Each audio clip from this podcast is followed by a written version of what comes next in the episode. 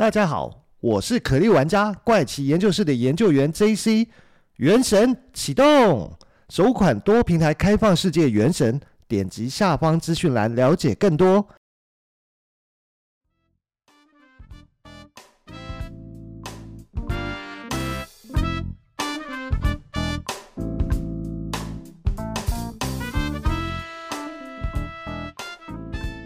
嗨，大家好，欢迎收听怪奇研究室，我是研究员 JC。那在这一集呢，要跟大家分享的是，在几十年前呢，科学家通过测量地震波的仪器哦，绘制出了地球深处的一个地图啊。那这份绘制的地图可以看到像洋葱一般的地层地图，分层的部分有地壳层、地幔层、外核层跟内核层等等。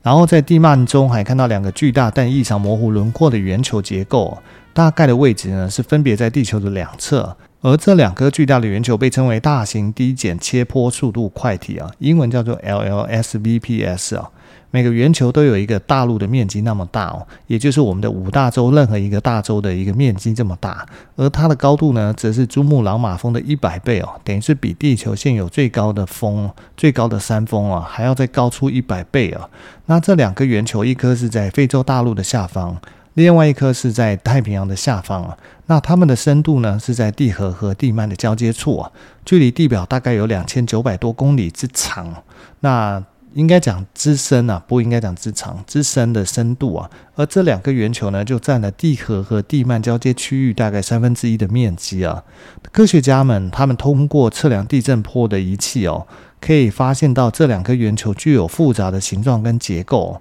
但尽管它们具有突出的特征哦，可是科学家对这些圆球存在的原因啊，或者是导致其奇形怪状的一个原因，都却知之甚少。亚利桑那州立大学地球和空间探索学院的科学家千院和明明利，那利用地球动力模型啊。对已发表地震研究的分析进行了进一步的了解哦。那他们发现这两个圆球，根据他们的研究，他们可以确定圆球到达的最大高度，以及圆球的体积还有密度哦，以及周围地幔中的粘性如何控制其高度哦。他们将这些研究的成果发表在《Nature Geoscience》上面哦。他们的地震分析结果导致一个令人非常惊讶的发现了。就是非洲大陆下的圆球比太平洋下的圆球高了大概有一千公里哦。根据约和里的说法哦，非洲大陆下的圆球是因为比太平洋下面的圆球密度还小，所以可以更高啊。而且进行了研究以后，他们两位设计的并运行了数百个地幔对流模型的模拟啊。他们详尽的测试各种可能影响圆球高度的关键因素和影响，其中包含了圆球的体积跟周围环境比。圆球的密度和粘度的对比等等，他们发现呢，为了解释这两个圆球之间的高度的巨大差异啊，非洲大陆下的圆球密度必须比太平洋下的圆球密度低哦。这表明了两者间哦可能有不同的组成和演变哦。不过这边要介绍一下哦，在地幔的顶端还有一层熔浆层哦，温度高达上千摄氏度哦，可以直接将岩石融化成液体的状态哦。熔浆层呢，由于温度比较高，很少会有大规模的固体存在。一般都是液体或者是半液体半固体的物质啊，而这两颗圆球就是出现在熔浆层哦。但是呢，为什么这两颗圆球可以在高温下存在呢？到底是什么原因使得这两颗圆球出现在龙江城？还有这两颗圆球到底是什么？而其实这两个圆球之所以不被龙江城所影响，很有可能是因为它们处于深海的底部哦，海洋可以带走龙江城的部分温度哦，让固体物质可以慢慢聚在一起啊。同时，龙江城还可以像是起到一个像胶水的作用，将附近的固体物质都粘在一起啊，慢慢的就形成巨大的固体物质啊。因此呢，这两颗圆球的形成原因跟温度啊，以及熔浆的粘度都有关系啊。通过海洋的吸温来降低圆球附近的温度哦。那么这两个圆球到底是什么？是地球内部结构的肿瘤，还是生物的地下世界哦？那这没有人可以证明，但是呢，就有人在猜测这两个圆球会不会其实就是地下世界。毕竟圆球的体积非常大，而且远离龙江啊，圆球的温度就会越低哦。那么在圆球中心的部分呢，它的温度是不是有可能适合生命的存在跟繁衍？也就是说呢，地下世界是不是有可能是有生命存在？只要有合适的温度跟水分，那么存在生命的可能性就不低。既然有人猜到是不是地下世界，就开始有人在猜测这会不会是地理世界？为什么会有这样的猜测呢？其实是源自于十九世纪曾经有一个叫雅格泰的地理世界的故事哦。那我们先来看看维基百科上面是怎么记录雅格泰的。雅格泰呢，它是一座传说中位于地球核心的城市啊。这个城市的传说跟地球空洞说有关，而且是西方神秘主义中相当知名的一个主题啊。根据雅格泰的传说，雅格泰是一个神奇的王国，统治拥有超乎想象力的一个力量。雅格泰的主要能量来源哦，是一种非常先进的机器哦，它可以吸收太阳的力量。这种力量以前被地球吸收哦，它很先进，也可以像太阳一样闪耀。而亚特兰提斯的古代文明就跟雅格泰有关哦。尽管大部分的人都不相信雅格泰人的理论哦，但是几个世纪后，美国政府还是进行了调查。他们调查了雅格泰这个故事哦，但是最终的结论呢，是没有雅格泰的这样的一个结论哦。目前关于雅格泰最早的记录是由十九世纪的法国神学家亚历山大圣伊夫所发表。按他的说法，雅格泰是其所拥有的智慧与财富，将于基督教遵守由摩西和上帝所写下的十条戒律时，供全人类享用。他的意思就是说，当存在我等世界中的无政府状态哦，被共同统治所取代时，雅格泰的大门才会向人类敞开哦。圣伊夫在其著作中对雅格泰的描述如此的生动，有如该地哦是一个真正存在于西藏喜马拉雅山山脉下的城市啊。波兰探险家斐迪南·奥森多斯基于一九二二年撰写了一部名为《野兽、人类与诸神》的书籍哦。奥森多斯基在这本书里面提到一个关于存在地球内部的地下王国的故事哦。佛教徒称该王国为雅格泰哦。那雅格泰经常与香巴拉被人们搞混哦。香巴拉是经常出现在密宗和西藏的时轮教导的教义中哦，并由神智学者海伦娜布拉瓦兹基所创办的神智学协会哦，复兴于西方世界哦。神智学者认为雅格泰是西藏地下的一个巨大而复杂的洞穴哦，而且是一种名为阿修罗的邪魔的栖身之处哦。以上呢，其实就是维基百科上关于雅格泰的介绍。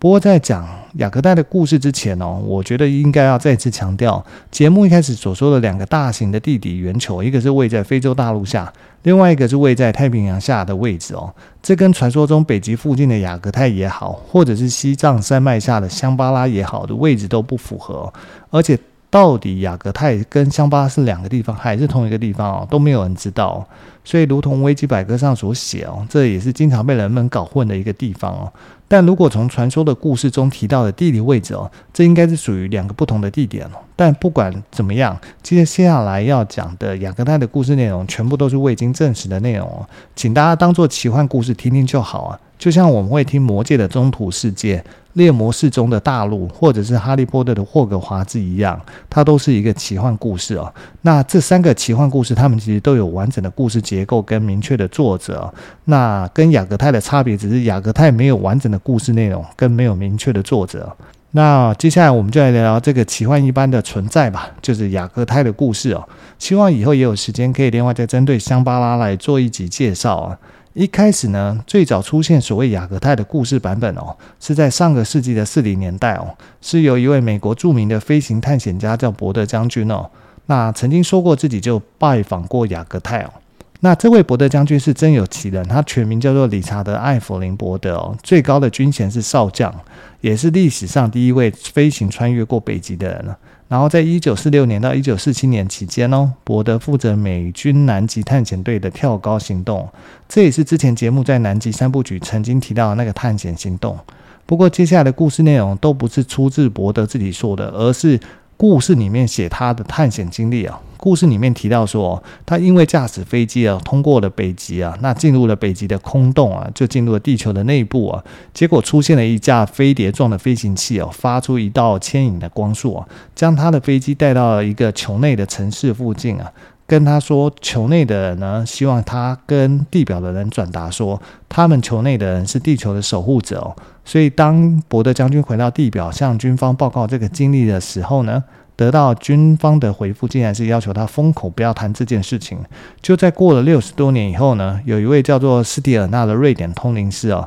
也对外宣布自己知道雅格泰这个地方啊，只是他知道的原因非常的奇怪啊，就是他在冥想过程中呢，竟然认识了一位雅格泰人啊，而这位雅格泰人则向他描述了地心世界的模样。还讲到自己是如何成为雅各泰居民的，因为他之前也是跟你我一样生活在地表上的人类哦。讲到这边就先打个岔哦。关于这位瑞典的通灵师啊，斯蒂尔纳，我是怎么样都找不到跟他有关的资讯哦。网络上所有能够找到他的故事哦，或他的资讯哦，全部都跟接下来讲的故事有关了，所以非常的有可能，这位瑞典的通灵师的身份呢，就是编写故事的人捏造出来的，目的只是为了可以接下来更好的说出他的想要表达的这个故事内容而已啊。不过如节目前面提到了，这几个故事大家就当做是奇幻故事听听就好。所以，我们接下来就继续讲这位通灵师他是怎么通过冥想过程认识雅各泰人的吧。这位雅各泰人呢，叫做提姆啊，他本来是生活在地球上面的地表的人类啊，是二十世纪六零年代生活在美国西雅图的美国人哦。他的家里除了他以外，还有父母跟妹妹，一家四口都住在西雅图啊。提姆的父亲呢，开了一家海运公司啊，那他的父亲也是船长，所以后来在提姆成年以后呢，就做了船上的大副啊。家里的船队规模其实不大，除了他们父子俩以外，就是另外有四位水手。这六个人团队呢，就负责海运木材哦，穿梭在加拿大和美国西雅图之间。一直以来呢，家族的生意也都还不错。可是，这样有一天呢，他们遇上了非常差的天气哦。海上的风浪特别的大，所以他的父亲呢，准备找一个地方，先让船下锚，然后避一避风浪，以后等天气好转了再回家。但是很不幸运的是，他们遇上了一个巨浪，将他们的船给掀翻了，把所有人都打入海中。那所有人里面呢，只有提姆非常幸运的紧紧抱住了一根木头，所以在风浪之中可以载浮载沉哦。就在不知道经过多久的时间后，迷迷糊糊的提姆感觉到自己好像被人救上了一条船。而这条船呢，还穿越了一条灯光昏暗的隧道，最后停靠在一个小港湾里面了。等到提姆完全醒过来以后，发现哦，周围的一切都非常的不熟悉哦，因为周围的房屋的样式好像是从来没有见过的，因为这些房子都是圆形，而且没有屋顶。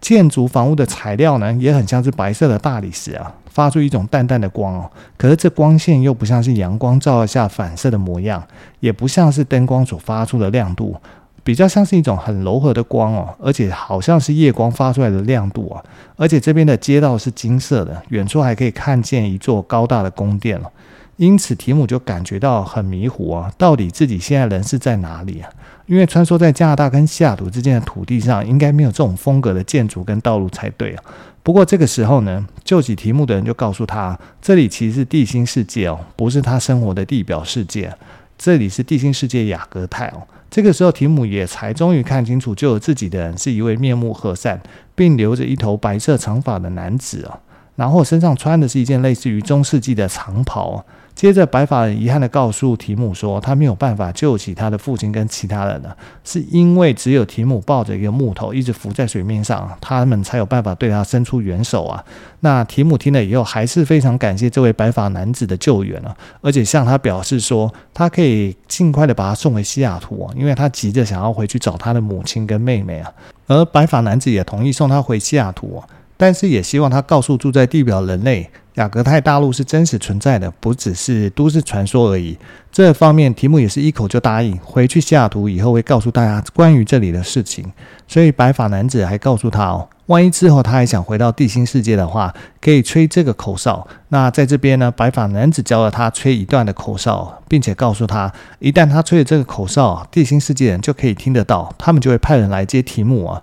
而且说，如果提姆想要带其他人一起进入地心世界的话，唯一的要求就是被带来的人，他们必须是真的相信雅各泰是存在的就可以了。说完以后呢，他们就把提姆送到一条长长的隧道前哦。那等到提姆从隧道走出来以后，就发现自己已经站在加州的沙斯坦山下啊。原来这个沙斯塔山就是地心世界的其中一个路口，而提姆就从沙斯坦山下走出来。而等到提姆回到西雅图的家以后，却很惊讶地发现他的家里竟然一个人都没有，而且房子里面都积满了灰尘哦，破旧不堪哦。他的邻居看到他以后，吓得像见到鬼一样。原来是提姆回到家的时间哦，距离他失踪已经过去了三年多的时间了。对于提姆而言，好像才经历了几天的时间，可是地表上的时间却是经历了三年。而且更悲剧的是，她的母亲因为失去了丈夫跟儿子以后，因为悲伤过度而身亡。而她的妹妹后来也因为难产而离开了人世哦。在了解完家人的遭遇以后，提姆感到非常的难过。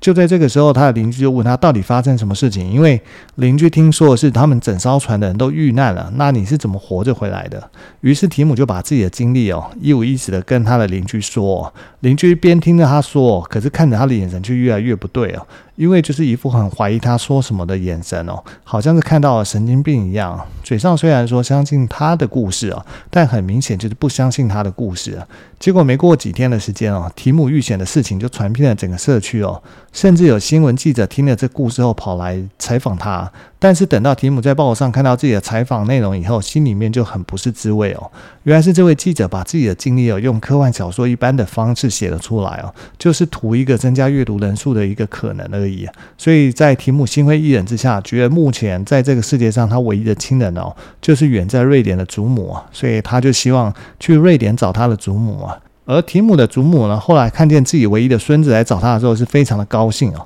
因为原本他的祖母也以为他已经不在人世啊，结果没想到竟然还看到提姆来找自己啊。而提姆看到祖母以后，被问到是怎么一回事呢，就吞吞吐吐的讲了自己的经历哦，一边说呢，还一边不安的看着祖母，因为他很害怕祖母也把自己当成是神经病来看哦。结果没想到，在他故事还没讲完的时候，他的祖母就跟他说：“我相信你说的话，因为祖母曾经是一位灵媒哦，接触过一般人都看不到的生命哦，所以祖母相信提姆说的。后来提姆就把祖母以及一些相信祖母的朋友都一起带去雅各泰去住了。故事提到，提姆带着祖母跟朋友一起呢，回到雅各泰以后呢，一位雅各泰人就做了他们的导师啊。这位导师带他们到雅各泰里面旅行，一边旅行一边进行学习哦。”他们就观察到雅各泰的火山跟地表的火山是连在一起的哦，而火山的爆发力对雅各泰里面是没有任何的影响哦，因为所有的影响都到地表去了。也就是说，地下的雅各泰大陆的火山活动哦，直接影响了地表的火山活动。